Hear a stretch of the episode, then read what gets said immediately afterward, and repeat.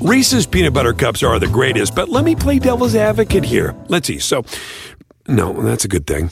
Uh, that's definitely not a problem.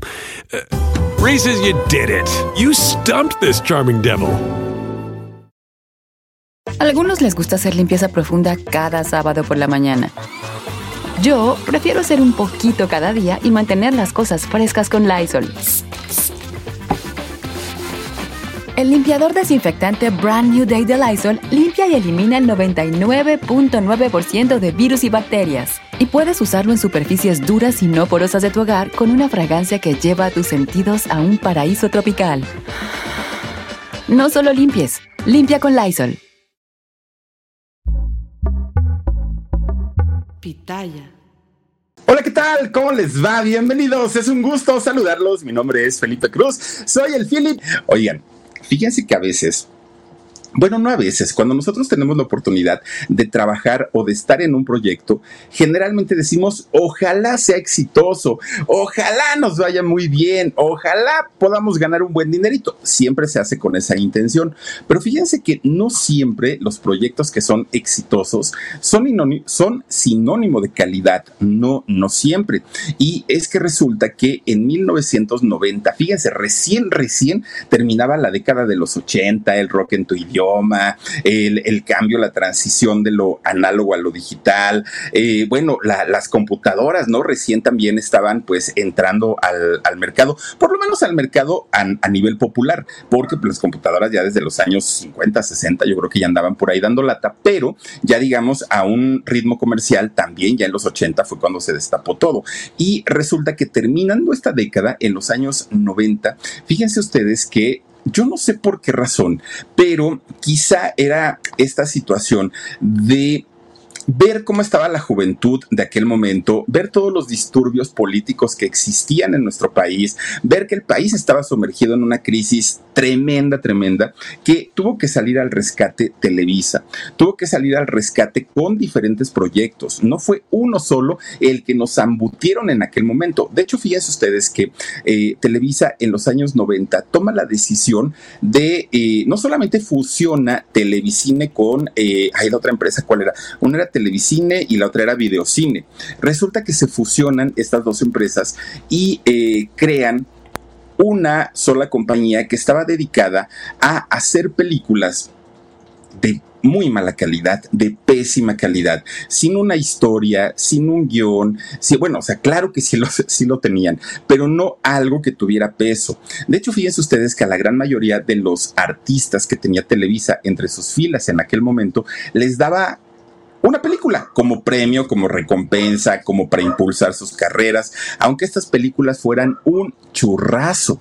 Ahora mismo, el diputado, ¿no? El famoso diputado está en la Casa de los Famosos. Bueno, pues él hizo una película con su grupo Garibaldi y la película malísima, por cierto, pésima la película. Eso sí, mostrando cuerpazos, se llamó ¿Dónde quedó la bolita? Que la bolita era un perrito que se perdió y ya, esa es toda la historia de dónde quedó la bolita. Paulina Rubio tuvo su película, sí señores, se llamó Bésame en la boca. Magneto tuvo su película, se llamó eh, Cambiando el Destino. Los muñecos de papel tuvieron su película, se llamaba Alcanzar una estrella, ¿no? O Muñecos de papel. ¿Quién más tuvo su, película en, aquellos años? Miren, ahí están, ¿no? Que, que cantaban la de la ventanita y cantaban todas estas películas. Bueno, aunque ustedes no lo crean, todas estas películas fueron taquilleras. Todas estas películas vendieron, se exhibieron en estas salas de cine. Todavía les tocó algunas salas grandes, algunas salas enormes. Fíjense que eh, muchos de estos lugares, miren, ahí está la película con Ricky Martin, estuvo también ahí en, en esta película.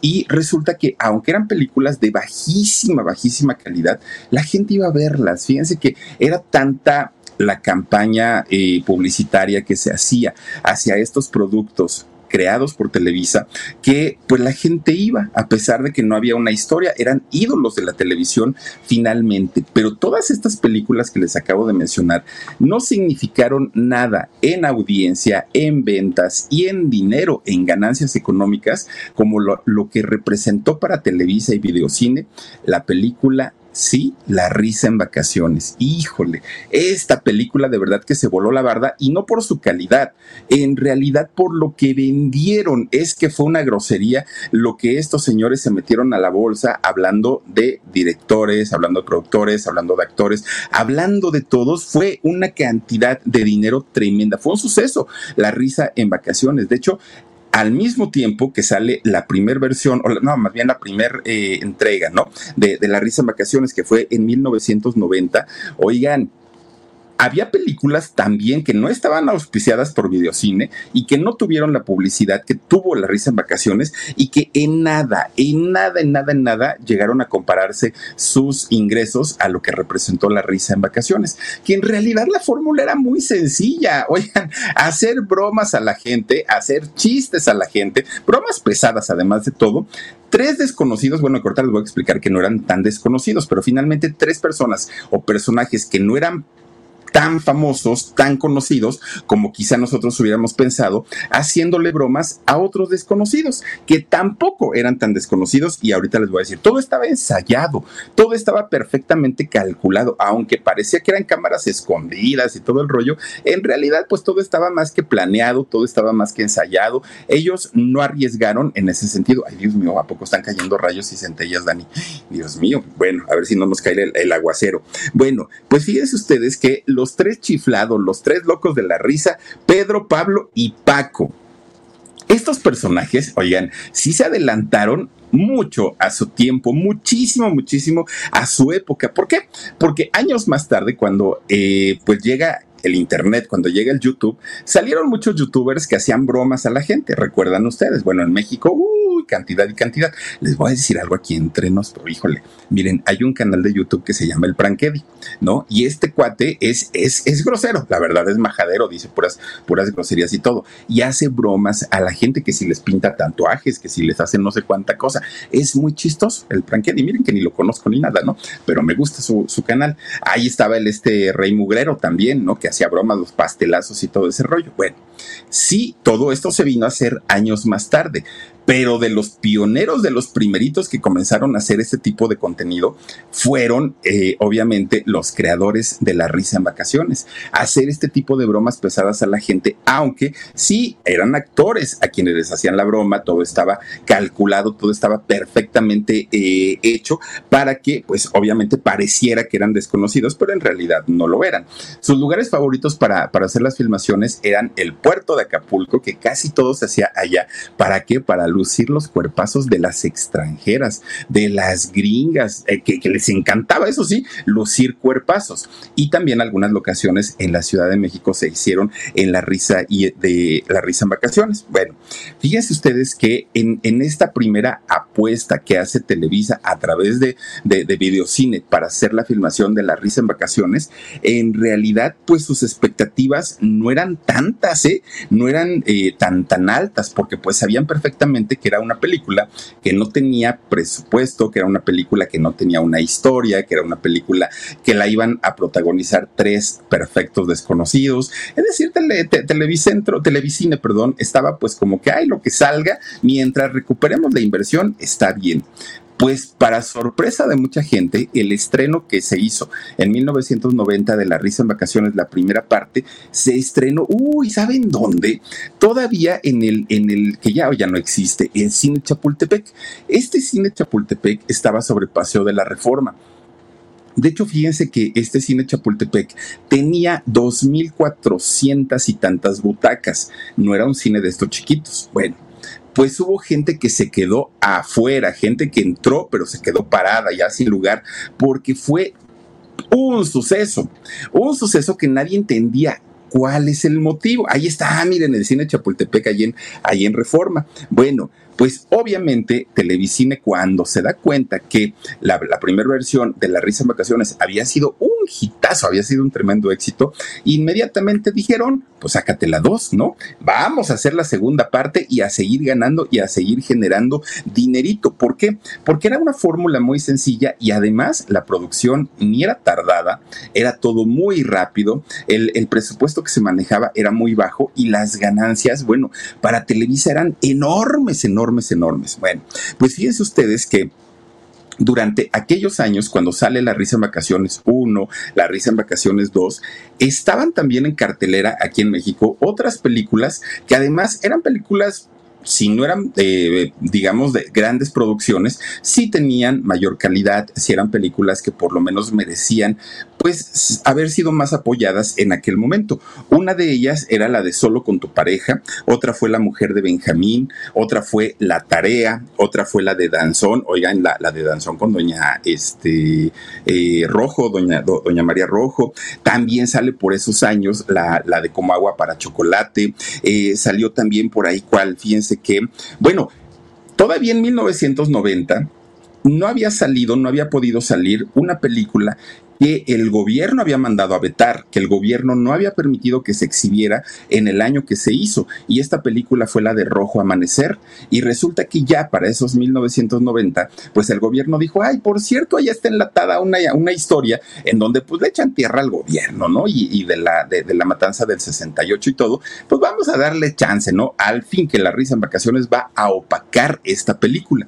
Y efectivamente, fíjense que sale esta película de... Eh, la, ¿cómo se llama? Eh, ay, ay, ay, Dios mío, esta de Rojo Amanecer y también sale La Sombra del Caudillo, que también La Sombra del Caudillo fue una película que estuvo vetada durante mucho tiempo.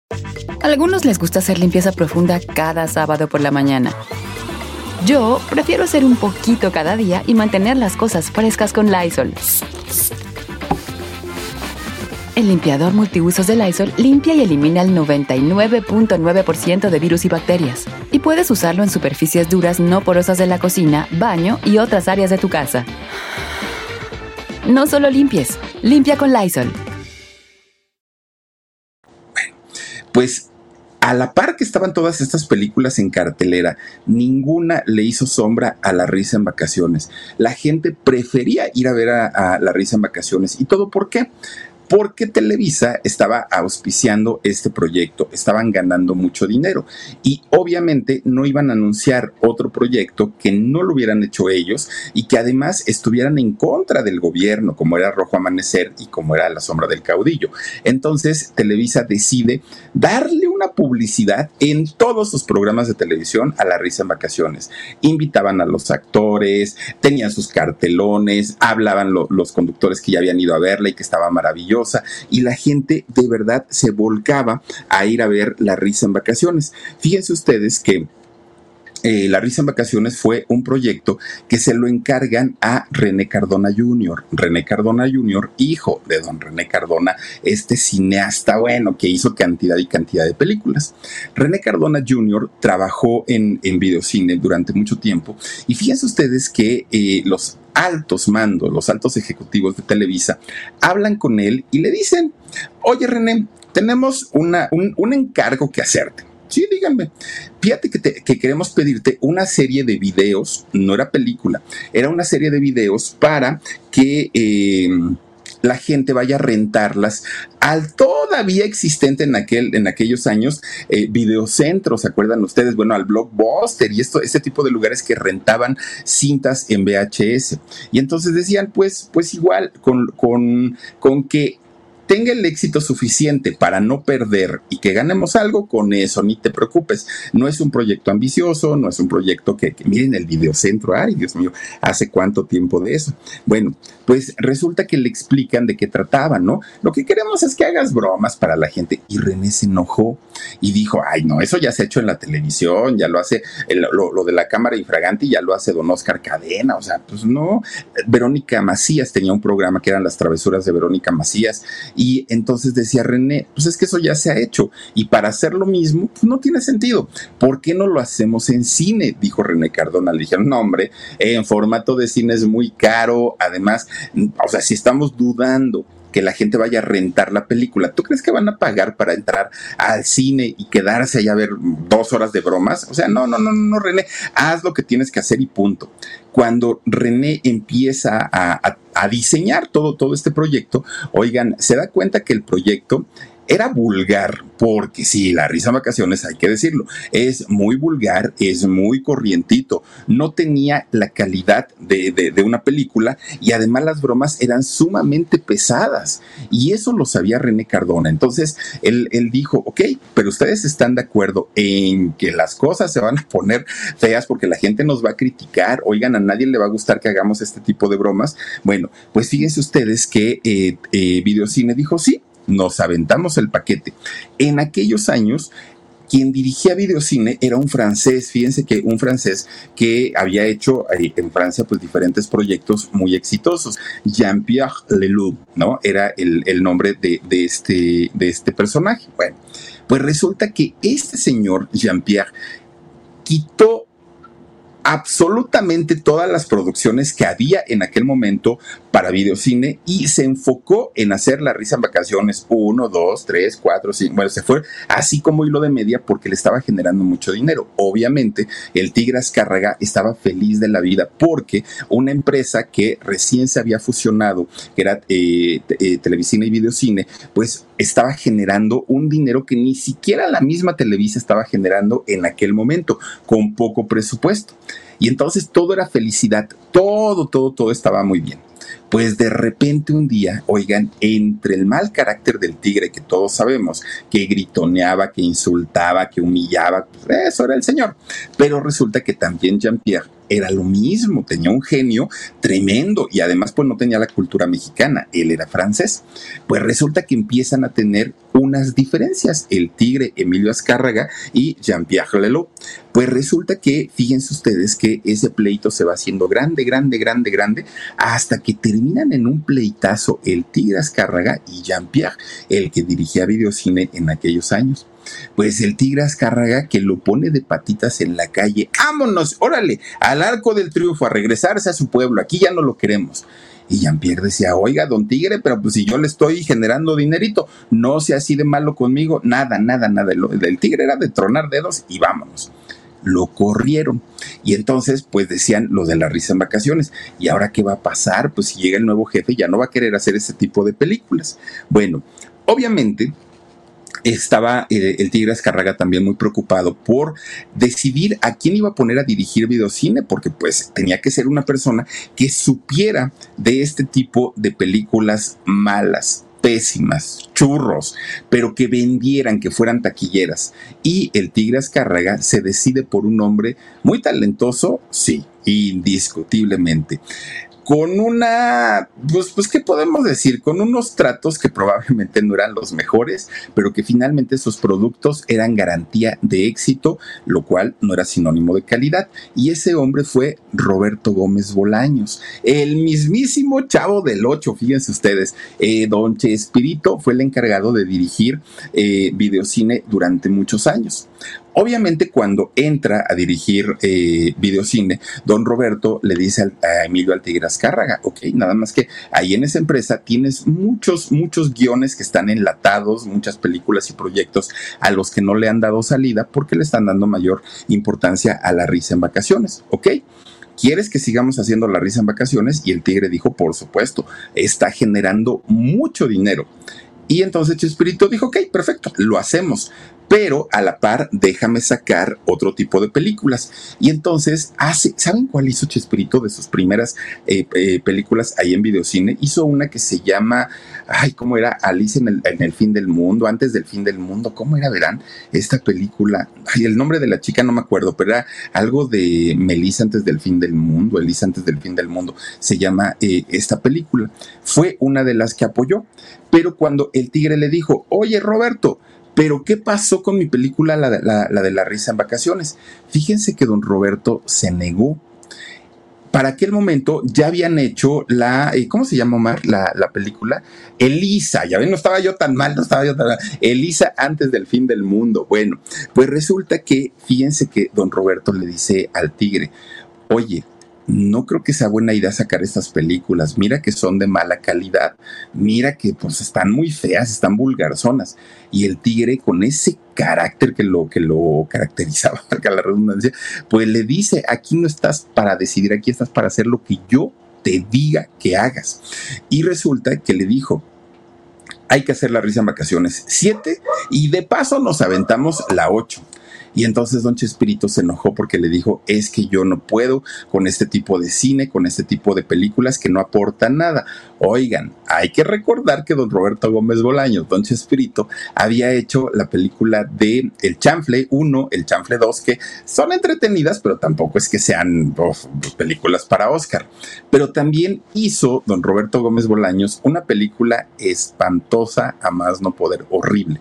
La película se llama Música de Viento para no darles tanta explicación de lo que es la película Música de Viento, es una película que todo el guion, todo está basado nada más ni nada menos que en las flatulencias de don Roberto Gómez Bolaños. Eso es toda la historia de música de viento. Imagínense ustedes. Y todavía ir con el tigre a decirle, oye, no, porque esto es de mala calidad. Pues sí, como que el tigre dijo, no me vengas a decir a mí estas cosas. Pues don Roberto se tuvo que aventar el paquete e hizo la risa en vacaciones 7 y muy a su pesar hizo la risa en vacaciones 8 porque ya no quería hacerla. Ahora, fíjense ustedes que de la 1 a la 8 la 1, la 2 y la 3 fueron muy exitosas. De la 4 a la 8, pues ya no fueron tanto, pero sí la gente seguía yendo a verlas. Lo que sí es que estas películas convirtieron a sus protagonistas en famosísimos, por lo menos en aquellos años. Bueno, todo mundo quería ver a, Pedro, Paco, Luis, a, bueno, todo mundo estaba fascinado, tanto así que estos personajes posteriormente participan en la película de Garibaldi, en donde quedó la bolita, salen en la película de Verano Peligroso de Alejandra Guzmán, que también le hicieron en, los años 90, y bueno, estos, estos muchachos se llenan pues de, de dinerito porque hicieron... A algunos les gusta hacer limpieza profunda cada sábado por la mañana. Yo prefiero hacer un poquito cada día y mantener las cosas frescas con Lysol. El limpiador de inodoros Brand New Day de Lysol limpia y desinfecta el inodoro y el cepillo, eliminando el 99.9% de virus y bacterias con una fragancia que lleva tus sentidos a un paraíso tropical. No solo limpies, limpia con Lysol pues cantidad de películas, todas, todas, todas de muy, de, muy mala calidad. Ahora, ¿cómo es que llega cada uno de ellos a formar parte de este elenco? Bueno, hablemos primero del chaparrito. ¿Se acuerdan ustedes del chaparrito llenito, bonachón, simpático, un poquito afeminado él, pero que finalmente era parte de su personalidad, don Pedro Romo? Fíjense que don Pedro Romo, Pedro el, el chaparrito, él desde que era chiquito, desde que era niño, siempre quiso ser actor. De hecho, la primera vez que fue a una obra de teatro, que estaba muy chiquito, que era niño y que lo llevan sus papás, fue para ver la obra de Don Quijote de la Mancha. En esta obra estaba actuando don Jorge Ortiz de Pinedo y estaba, no, no, no, no, perdónenme, estaba actuando don el, eh, Pulido, don Oscar Pulido y estaba actuando eh, otro personaje, don Brooke, también estaba por ahí. Bueno, pues resulta que este, este niño, siendo niño Pedro, chaparrito, pues se quedó encantado viendo eh, el Don Quijote de la Mancha. Resulta que desde ahí le dijo a sus papás, yo quiero dedicarme a eso, yo quiero ser actor. Pero además, fíjense que si algo tenía en la mente Pedro Romo, era querer hacer cine. A él le encantaba ver películas, pero él no se imaginaba hacer este tipo de películas. De hecho, Pedro Romo decía, algún día voy a trabajar con don Ignacio López Tarso, con doña Silvia Pinal, con doña Elsa Aguirre, con este don Rodrigo Murra y con estos actorazos, ¿no? Actorazos, era lo que él pretendía. Pero resulta que la vida misma se iba encargando de acercarlo hacia otro tipo de programas, hacia otro tipo de, mm, situaciones, de actuación. Resulta que un día, fíjense que él estaba trabajando, ya siendo pues un muchacho, estaba trabajando en el teatro. Ahí sí estaba haciendo una obra de teatro, valga la redundancia, con don Jorge Ortiz de Pinedo. Y resulta que en aquella ocasión, llega una mujer con un grupo de amigos, una mujer muy guapa, aparte de todo, que querían ver la obra de, que estaba presentando Ortiz de Pinedo, ni siquiera para ver a Pedro Romo, querían ver a, don Jorge Ortiz de Pinedo y pues llega este grupo de amigos, entran al teatro, les dan buenos, buenísimos lugares y comienzan la obra. Ay, Dios mío. Bueno, pues resulta que esta mujer era nada más ni nada menos ay, perdónenme, que la esposa de don René Cardona Jr. Ella cuando ve la obra le encanta, le gustó, le fascinó y dijo, y ese chaparrito, quién sabe quién será, pero es muy chistoso, muy chistoso. Y ella ya había platicado sobre el proyecto que le habían encargado a su esposo, ¿no? A René. Bueno, pues resulta que terminando la obra va esta mujer a ver a, Pedro Rom y le dice, oye, ¿te gustaría hacer cine? ¿Te gustaría eh, trabajar en cine? Y Pedro, pues claro que dijo, por supuesto. Y entonces le dijo, es que te voy a presentar con mi esposo, mi esposo es René Cardona Jr., y él pues se encarga de, producir diferentes proyectos. Fíjense que eh, sí, lo lleva con su esposo y Pedro Romo, en, perdón, y eh, René Cardona Jr. le dice a Pedro Romo, oye, qué bueno que te trajo mi mujer, porque efectivamente estoy haciendo un proyecto en donde eh, la protagonista va a ser nada más ni nada menos que Lucerito. Ah, caramba. Y el protagonista va a ser Manolito Mijares. Ah, y no, fíjense que no fue la de Escápate conmigo, que fue la película que hicieron. En realidad, fíjense ustedes que esta película se llamaría Reina por un día que a final de cuentas creo que ni siquiera se hizo eh, la, película, pero fue en donde René Cardona le ofrece trabajar a Pedro Ro. Y Pedro dijo con Lucerito, claro, con Mijares, por supuesto que sí, me imagino que va a haber un reparto maravilloso. Sí, le dijo René Cardona. Ah, perfecto. Después, pues el proyecto o se enlató o se cayó o vayan ustedes qué fue lo que sucedió, pero ya no se hizo este proyecto de Reina por un día con Lucerito y Manuel Mijares. Entonces, eh, René Cardona le dice a Pedro Romo, bueno, ya no se hizo, pero me están pidiendo otro proyecto. Nada más que mira, ya no va a ser con Lucerito, ya no va a ser con Manolito, ahora va a ser pues con gente desconocida todo, todo, todo, todo es gente desconocida. Y Pedro lo dudó mucho, porque decía, es que don René, pues yo confío en usted y en su trabajo, pero a mí no me conocen como actor. Y si usted dice que los que van a salir conmigo son desconocidos, pues peor tantito. Déjalo en mis manos, le dijo René. Vamos a ver qué sucede hasta ahí, pues ya se quedó Pedrito, ya tenía a su primer, digamos que a su primer elemento, ¿no? Ya, ya lo tenía. Que después, bueno, a, Pedro lo, lo, hemos visto también en Vecinos y lo hemos visto en cantidad y cantidad de, de programas, ¿no? Un actor además muy versátil.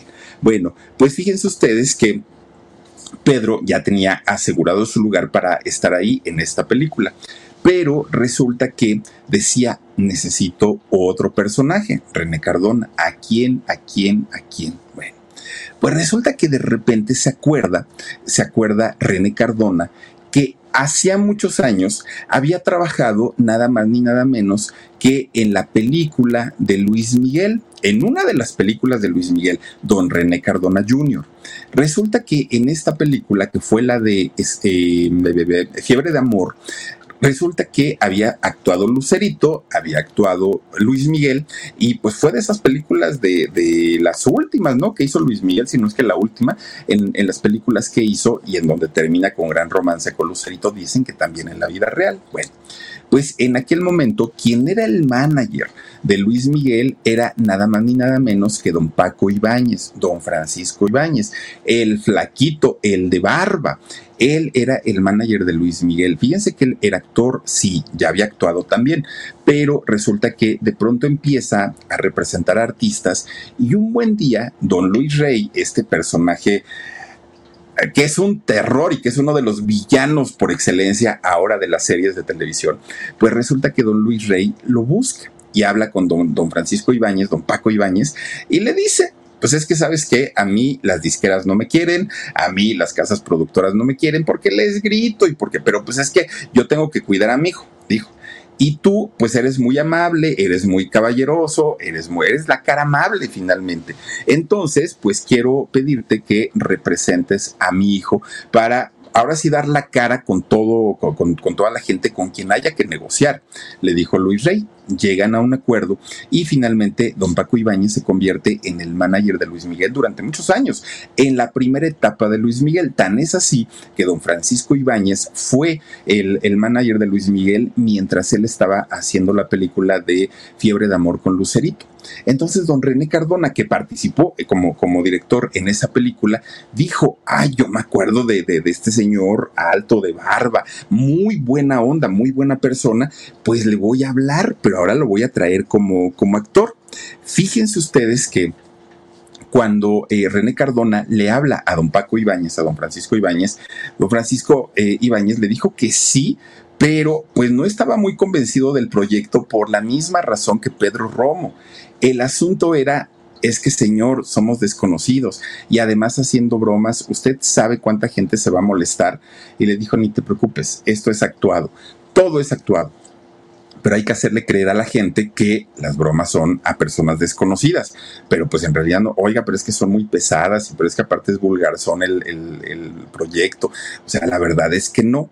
Ándale, mira, vamos a, hacerlo, mira, vamos a, a, trabajarlo. Si no te gusta el resultado, pues ya lo platicamos y todo. Don Paco tampoco es que haya estado tan dispuesto a querer trabajar en ese proyecto fíjense que hay una leyenda urbana, yo ahí sí la verdad no sé qué tan cierta sea, pero hay una leyenda urbana que cuando se hace el estreno de La Risa en Vacaciones 1 y La Risa en Vacaciones 2, su ex representado, el mismísimo Luis Miguel, fue al estreno. Eso se dice, que se puso un bigote postizo, que se puso una gorra, que se disfrazó Luis Miguel y entró al cine Chapultepec a ver eh, el estreno de La Risa en Vacaciones, porque incluso después que, eh, Paco Ibáñez deja de ser manager de Luis Miguel, Luis Miguel lo seguía apreciando mucho.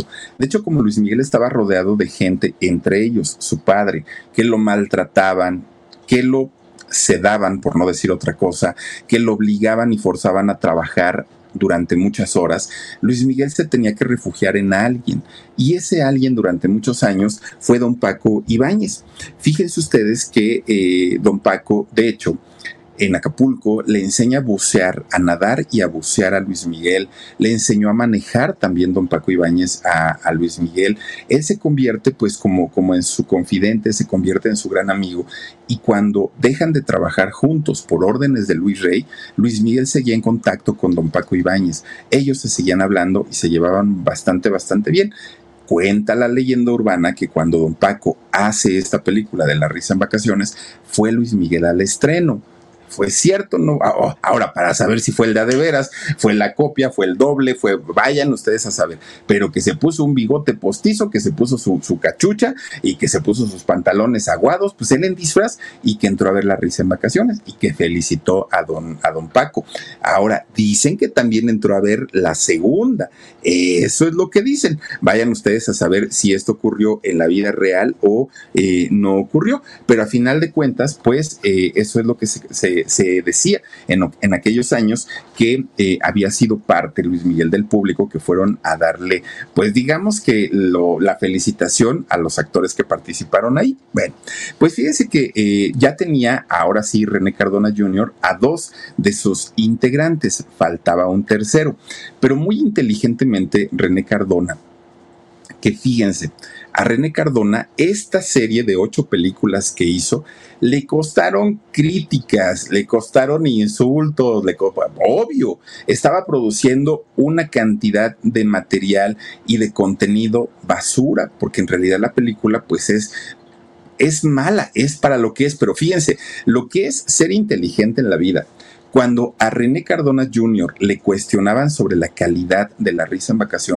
A algunos les gusta hacer limpieza profunda cada sábado por la mañana. Yo prefiero hacer un poquito cada día y mantener las cosas frescas con Lysol.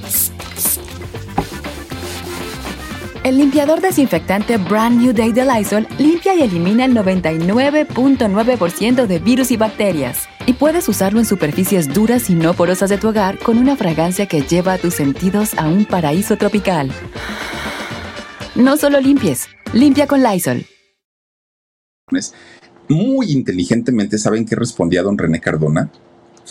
Es, es, que de verdad que cuando se tiene inteligencia no se necesita más. Fíjense que don René decía, a ver señores, yo hago cine comercial, cine para llenar las salas de cine, para eso hago mi cine ni me interesa recibir un premio, ni me interesa que me voltee a ver Hollywood, ni me interesa que me den un Oscar, ni que me den un Ariel. A mí eso me viene valiendo gorro. Lo que yo quiero es ganar dinerito, lo tengo muy claro y sé perfectamente cómo puedo ganar y es haciendo estas películas. ¿Alguna duda, señores? ¿Alguna otra pregunta? Pues, ¿qué le preguntaban después de eso? Muy inteligente don René Cardona Jr., que sabía perfectamente que sus películas nunca iban a ir a representar a México a un festival, nunca iban a ganar un premio, pero que sí habían llenado las salas de cine en aquel momento y que además René Cardona contaba con el apoyo incondicional de Televisa para poder hacer este tipo de, películas.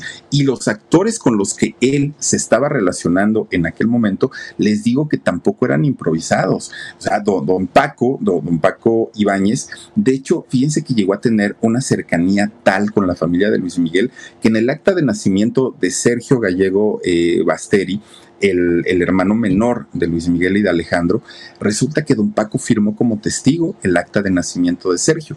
Entonces, pues había una relación mucho, muy cercana. Tampoco don Paco es que haya salido de la nada y, ay, pues vente a protagonizar una película. No, en realidad un hombre que sí tenía su experiencia, incluso él dirigiendo los espectáculos también de, de Luis Miguel. Bueno, pues miren, resulta que Don, tanto don Paco como Pedro ya estaban no solamente asegurados, ya estaban firmados para comenzar a trabajar, pero hacía falta otro elemento.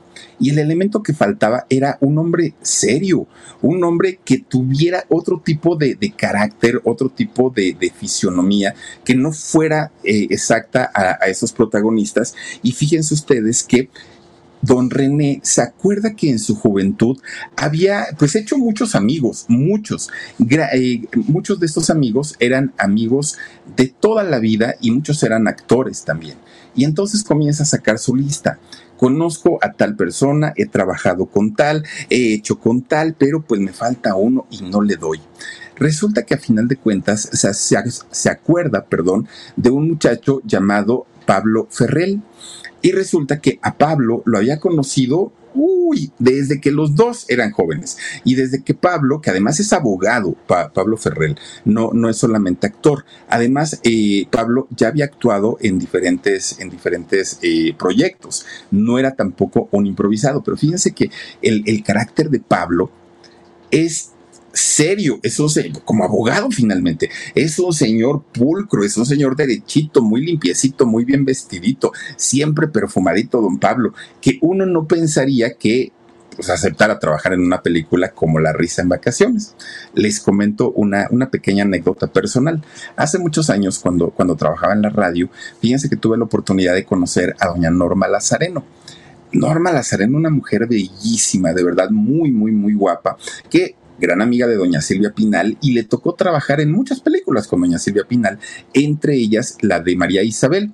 De hecho, hay una, hay una escena en, en la película de María Isabel donde la chica, la hija de don Ricardo, que es justamente doña Norma Lazareno, siendo muy jovencita, organiza una pachanga ahí en la casa, ¿no? De, de su papá y sale con un traje de baño caladito de color negro, baile y baile, y su novio era el Pichi. Bueno, eh, sí, don, don, don Pichi. Resulta que doña Norma Lazareno, fíjense que eh, hizo una película en 1975 que se llamó Los supervivientes de los Andes, que todavía anda por ahí en internet, anda ahí en, YouTube. Resulta que en esa película, doña Norma Lazareno, que es nueve años mayor que Pablo, eh, se conocen en esta película, les digo que él ya era actor. Y entonces eh, se conocen y doña Norma dijo, órale, este muchacho tan educadito, tan bien portadito, tan bien vestidito. Esta anécdota que, les cuento, miren, ahí está doña Norma, bien chula, de verdad, una mujer muy guapa y bien sencillita, doña Norma. Fíjense que llega a, la estación de radio para la, para la que yo trabajaba y yo cuando la vi, se los prometo que me impresionó, una mujer delgadita, alta, elegante, unos ojos verdes preciosos e iba acompañada por un señor igualmente elegante. Y entonces, pues yo sí me quedé así como que, ¡ay! Si esta mujer a la edad que tiene en este momento se ve como se ve, no me quiero imaginar cómo se vería a los 18 años. Y entonces ella me dijo, eh, ah, bueno, se presentó conmigo y me dijo, oye, yo soy Norma Lazareno. Y le dije, claro, señora, yo sé perfectamente quién es usted. Y me dijo, ¿te acuerdas cuando hice esa escena de la, de, la película con María Isabel, con mi traje de baño caladito y todo? Y le dije, sí, señora, con todo respeto, qué hermosa se veía. Y me dice, no, mijo, y eso no fue nada. Después hice la película de eh, Hasta el viento tiene miedo. Vela, vela, porque allá hago un striptease. Me dijo, no, la doña Norma Lazareno. Dije, ay, señora, sí la voy a ver. Bueno Después me dice, te presento a mi esposo. Y ya el señor, correctísimo, correctísimo, eh, me, me, saludan. Hola Felipe, ¿cómo estás? Yo me llamo este don, Pablo, don, eh, don, Pablo Ferrell, y este, y soy el esposo de la señora. Ah, mucho gusto.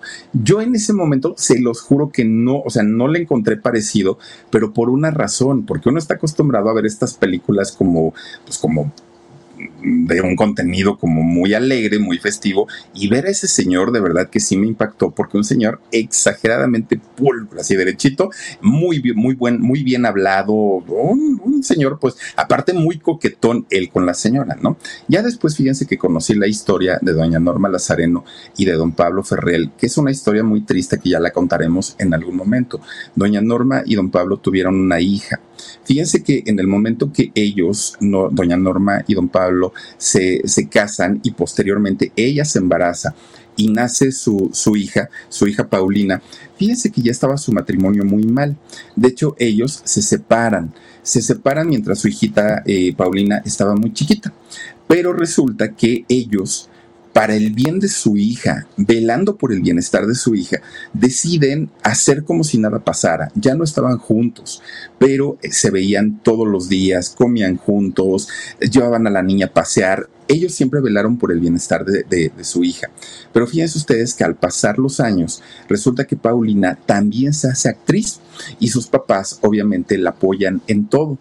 Pues resulta que Paulina debutó en Televisa en una telenovela muy importante que se llamó Marisol, que la protagonizó doña Erika Buenfil. Bueno, pues hagan de cuenta que la belleza de Paulina, una, muchachita muy guapa, y además, pues no era mala actriz, resulta que de repente un día eh, Paulina agarra su coche, eh, va, manejando por, por, las calles de la ciudad y entra, mire, nada más. No, no, no, no, que de verdad que cómo puede cambiar la vida en cuestión de segundos. Fíjense que Paulina entra en un paso a desnivel en estos puentes no subterráneos que no solo existen en México, existen en muchas partes del mundo. Y resulta que dentro de este paso a desnivel, Paulina pierde el control del vehículo, su vehículo da la vuelta e inmediatamente ella pierde la vida, Paulina. Imagínense ustedes la única hija de doña Norma Lazareno y de Pablo Ferrell.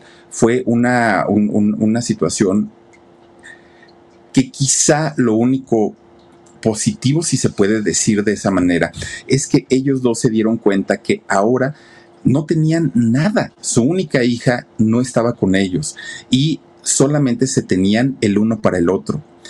Pasa el tiempo y después de siete años de haber eh, perdido a su hija, ambos, tanto doña Norma Lazareno como Pablo Ferrell, ellos deciden volver a unir sus vidas. En realidad nunca se divorciaron, ellos solamente estaban separados, pero después de siete años de la muerte de Paulina, ellos deciden que pues ya no se iban a divorciar y todo lo contrario, iban a estar juntos hasta que la muerte los separara. Y es en esta época cuando yo conozco a, ellos ya juntos nuevamente. Oigan, el, coqueteo de don Pablo a, doña Norma Lazareno, de verdad, era más que admiración, era más que qué bonita mujer tengo a mi lado, un, un cariño que se notaba realmente. A algunos les gusta hacer limpieza profunda cada sábado por la mañana. Yo prefiero hacer un poquito cada día y mantener las cosas frescas con Lysol. El limpiador multiusos de Lysol limpia y elimina el 99.9% de virus y bacterias. Y puedes usarlo en superficies duras no porosas de la cocina, baño y otras áreas de tu casa. No solo limpies, limpia con Lysol. sincero, la mirada triste de doña Norma, pues yo creo que esa mirada no la va a abandonar nunca, nunca, porque pues obviamente el, perder a un hijo no es cualquier cosa. Fíjense que ella, Paulina, su hija murió el 27 de junio del año 97 algo muy, muy fuerte y muy triste para la familia eh, de, doña Norma y de don Pablo. Pero bueno, a final de cuentas, y, perdón por contar y por salirme de, del tema un poquito, pero resulta que don René Cardona Jr. busca a, Pablo Ferrell. Miren qué bonita muchacha, ¿no? Eh, Paulina, la, la hija de ambos. Bueno, pues resulta que don René Cardona busca a Pablo Ferrell que era su gran amigo de juventud, y le dice, oye Pablo, yo sé que tú eres actor, yo sé que hace mucho no nos veíamos, pero te quiero invitar a este proyecto. Cuando Pablo escucha de qué se trataba, dijo, ay, no, no inventes, ¿cómo crees? Yo ni sirvo para hacer chistes, ni sirvo para eso, no, aparte yo me quiero dedicar a la abogacía, que es lo mío. O sea, ya no, no, no, no, esas cosas, ándale, mira, y yo ya convencí a Paco, ya convencí a Pedro, ya nada me faltas tú. Fíjense ustedes que fue tanto y tanto y tanto que los junta a los tres, a Pablo, a Pedro y a Paco. Entonces ya juntos quiso él ver qué tanta química tenían, quiso ver qué tanto se, llevaban bien y para sorpresa de mucha gente, la química que tuvieron ellos al momento de estar juntos, no, hombre, eran, miren, eran tres personalidades distintas, tres hombres físicamente distintos, pero además eh, también la personalidad de cada uno era muy diferente y creo yo que eso forma parte del éxito de la película. Ahora, gran parte, gran parte del éxito, sí, fueron ellos. También fue la novedad de hacer bromas a la gente que supuestamente no conocían, pero gran, gran parte del éxito que tuvo esta película fue el apoyo excesivo que le dio Televisa, la empresa que había hecho la película a través de su, su, otra empresa que era Videocine. Televisa no, no reparó en la promoción, en la publicidad, en los anuncios, para hacer que la gente fuera a ver estas películas y que dejaran a un lado todas las otras que se estaban estrenando en aquellos años, como Agua para Chocolate y todas las que ya les había dicho. Ahora, no es que las otras películas hayan fracasado, no, pero en comparación a esta película, gracias a Televisa, bueno, fue un hitazo. Ni siquiera los tres protagonistas creían que la película fuera a, ver la gente. ¿Por qué? Porque decían, ¿cómo? Una película haciendo, de, una película protagonizada por tres desconocidos, haciéndole, haciéndole bromas a gente desconocida, ¿quién va a pagar por ir a ver eso? O sea, no, nadie pero para sorpresa de ellos, sí hubo muchísima, muchísima gente que se empezó proyectando en pocos cines y después abarcó toda la República Mexicana con gran éxito. ¿Cuál era la urgencia de Televisa por posicionar esta película entre las mejores y entre las más exitosas? Que los mexicanos estuviéramos contentos, que los mexicanos no cuestionáramos nada, que los mexicanos tuviéramos un entretenimiento barato, que tuviéramos un, entretenimiento que no les representara gastos a ellos, pero que sí les representara grandes ganancias. Entonces, eh, hicieron todo lo posible por convertir esta película en un éxito y lo lograron. Y después de esta película es cuando comienzan a salir todas las demás que hizo Televisa y que fueron grandes churros. Sí, a mí me gusta Verano Peligroso porque me gusta Alejandra Guzmán, pero no le quita el que la película sea un churro, ¿no? Y que sea mala y que no tenga calidad vi la película de muñecos de papel, pero pues, tampoco es que haya sido una película de wow, increíble, pero Televisa siempre, siempre, siempre impulsando este tipo de proyectos que en realidad pues no aportan nada, no aportan nada al país, no aportan nada a la gente, no hay, no hay nada, en realidad no hay nada. Otro tipo de cintas y otro tipo de películas que sí pudieron haber eh, aportado algo a la gente, Televisa ni las peló porque no las habían hecho ellos, Televisa ni las fumó porque no habían metido dinero en ellos. Y porque además Televisa es una empresa que está dedicada a generar contenido para ganar dinero. Y eh, estas películas que se estaban proyectando o presentando en aquellos años, pues obviamente a ellos les venía dando exactamente lo mismo. Ahora, el, haber hecho esta película para sus protagonistas, para Pedro, para Paco y para Pablo, representó también el encasillamiento, porque después muchos de ellos, o, por lo menos los tres, quisieron hacer otro tipo de personajes, pero la gente ya era de, ay, los de la risa en vacaciones, ay, hagan una broma, ay, hagan esto, porque los encasillaron en este tipo de personajes, lo cual no era bueno, porque ellos decían, oiga, pero mi carrera es más versátil, y sobre todo Pedro, que había trabajado durante muchos años haciendo teatro, haciendo televisión, o sea, decía, pues yo soy más que Pedro, ¿no? el, el el, de la risa en vacaciones. Denme chance, pero Televisa estaba empeñada en que la gente los ubicara nada más como eh, los personajes de la risa en vacaciones. Bueno, pues miren, finalmente eh, al día de hoy, Pablo y, Pedro sí se hablan y sí se llegan a ver de vez en cuando. Pedro, Pedro Romo, sigue actuando. Como ya les decía, ha hecho por ahí la serie de vecinos, entre muchas otras cosas que ha hecho en televisión. Y Paco, eh, fíjense ustedes que no es cierto. Bueno, Paco falleció, de ahorita les cuento. Pero en, el caso de Pedro, él se sigue enfocando a la actuación. En el caso de Pablo, eh, el esposo de, doña Norma Lazareno, fíjense que él hoy por hoy está enfocado 100% a la abogacía.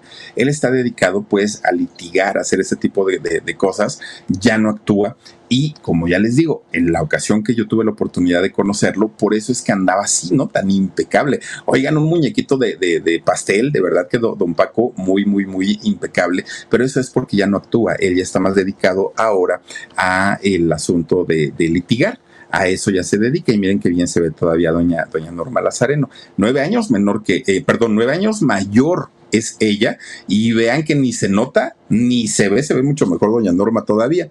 Bueno, en el caso de don, don Paco, su historia fue muy diferente y fue muy triste. ¿Por qué? Porque él murió en el año 2008, don Paco Ibáñez, murió el 9 de octubre. ¿Qué fue lo que le pasó a don Paco Ibáñez, que además era, era aún un hombre muy joven? Fíjense que él tenía un padecimiento que es una enfermedad autoinmune.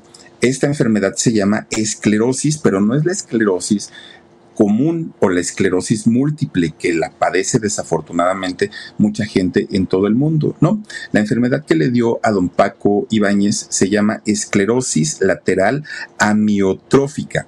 Fue la enfermedad que le dio. ¿Qué es lo que produce?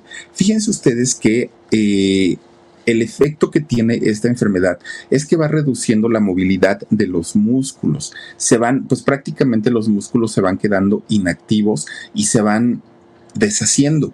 Entonces queda prácticamente la persona sin fuerza, sin movimiento en todo el cuerpo, porque todo el cuerpo tiene músculos. Fíjense ustedes que las últimas semanas que fueron muy fuertes para, para don Paco, estuvo internado en el Hospital Santa Elena. Ahí estuvo él. De hecho, fíjense que el tiempo que don Paco estuvo internado, él estuvo consciente.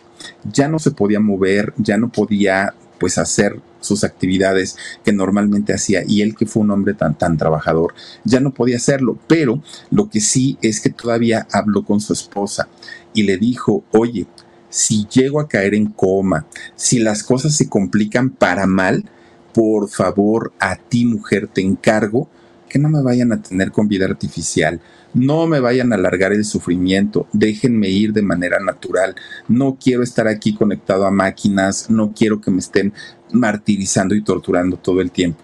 Y, fue una decisión muy fuerte para, para, su familia, para sus dos hijas y para su, su esposa, porque Imagínense saber que si esa, esa situación ocurría, tener que tomar la decisión de decir desconéctenlo es algo muy, muy, muy fuerte.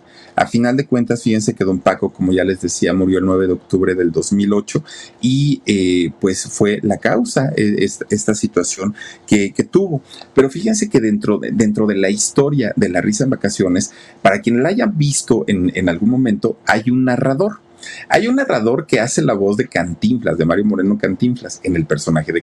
algunos les gusta hacer limpieza profunda cada sábado por la mañana.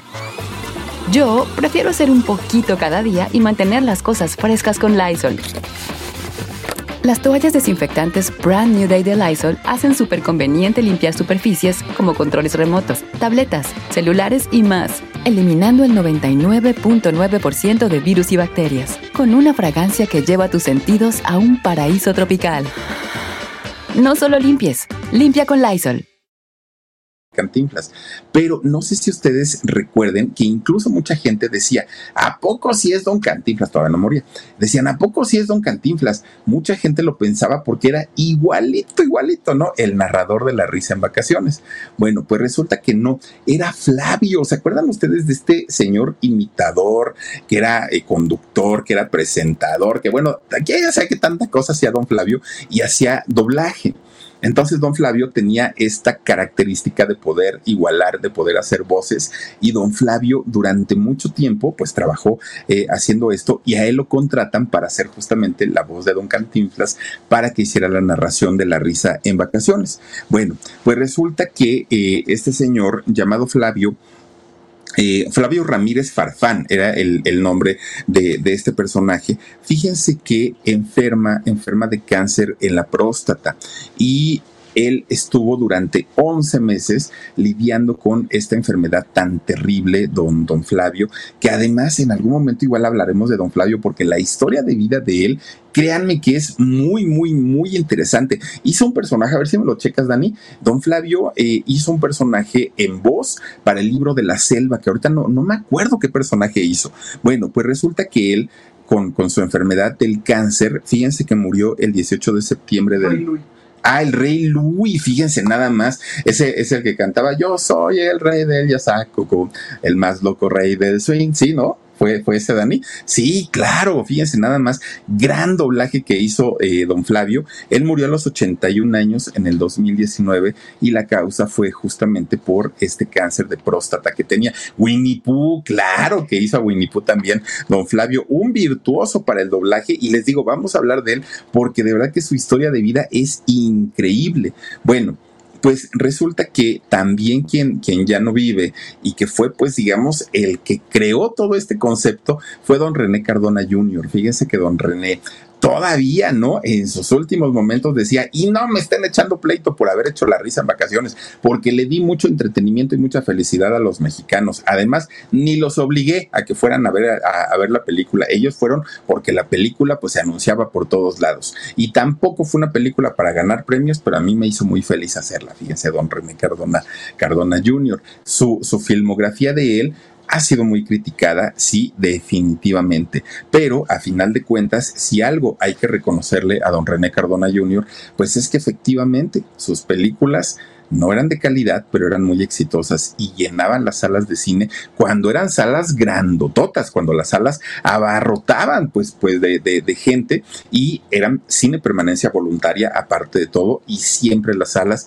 estaban llenas. Pero fíjense nada más el contenido que Televisa nos decía, órale mexicanos, ahí está para que lo vean, ¿no? Para que se entretengan y ustedes sigan aplaudiendo al gobierno, sigan diciendo que todo está bien, sigan diciendo que todo está perfecto, que nosotros les seguiremos dando ese tipo de contenido.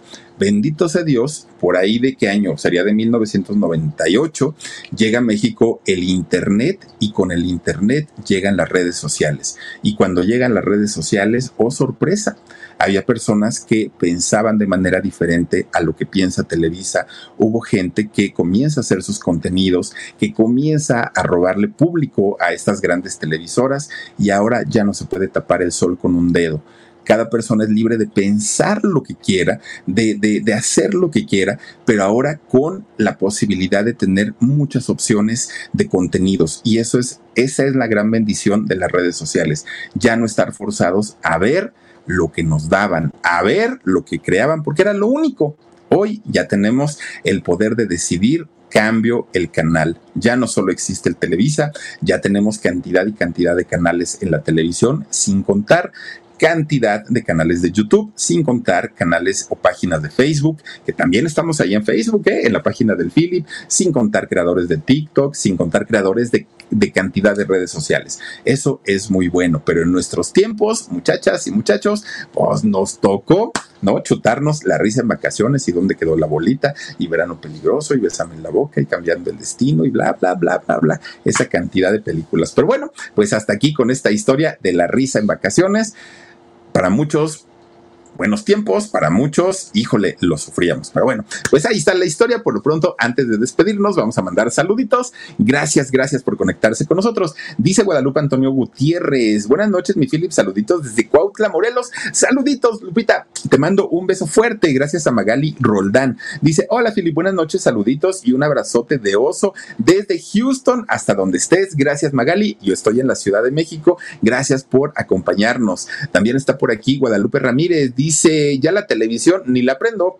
Mucha gente así es, mucha gente dejó de ver televisión porque pues no se crean, uno se cansa y uno se harta de pronto de eh, pues que nos den lo mismo, lo mismo, lo mismo, lo mismo. Dice 12 rayos lobo. Ay, mira, no, no, no te había visto por aquí 12 rayos lobo. Philip, haces buen contenido. Gracias, 12 rayos lobo. Pues lo hacemos con todo cariño. Alicia Villa, buenas noches. ¿Vamos al alarido? Sí, por favor. Vámonos al alarido porque hoy les voy a contar una historia bien buena. No se la pueden perder. Gracias también por aquí a Ana Sarmiento. Dice, hola Philip, saluditos desde Cuenca, Ecuador. Saludos a toda la gente de Ecuador. Miren nada más que rico. Abraham Hanson dice, tarde como siempre, mi Philip. Saluditos desde la madre patria. Ay, mira nomás. Dice, eh, ay, no, bueno, ya no, ya no leí. Verónica, saludos a toda la gente de España, saludos a toda la gente de eh, la madre patria. Dice Brightport Gigi, muchísimas gracias, gracias. Que por cierto, hoy Jorgito Carvajal tuvo consulta.